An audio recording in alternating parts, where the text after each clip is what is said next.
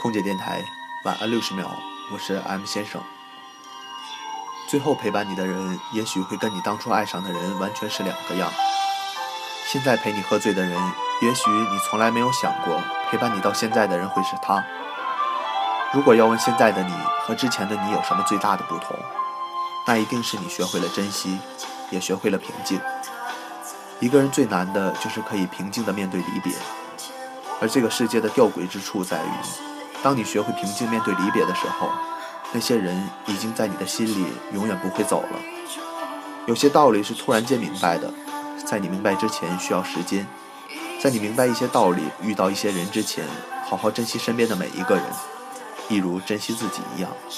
即使你们终究会面对离别，我是 M 先生，我在布里斯班，祝你晚安。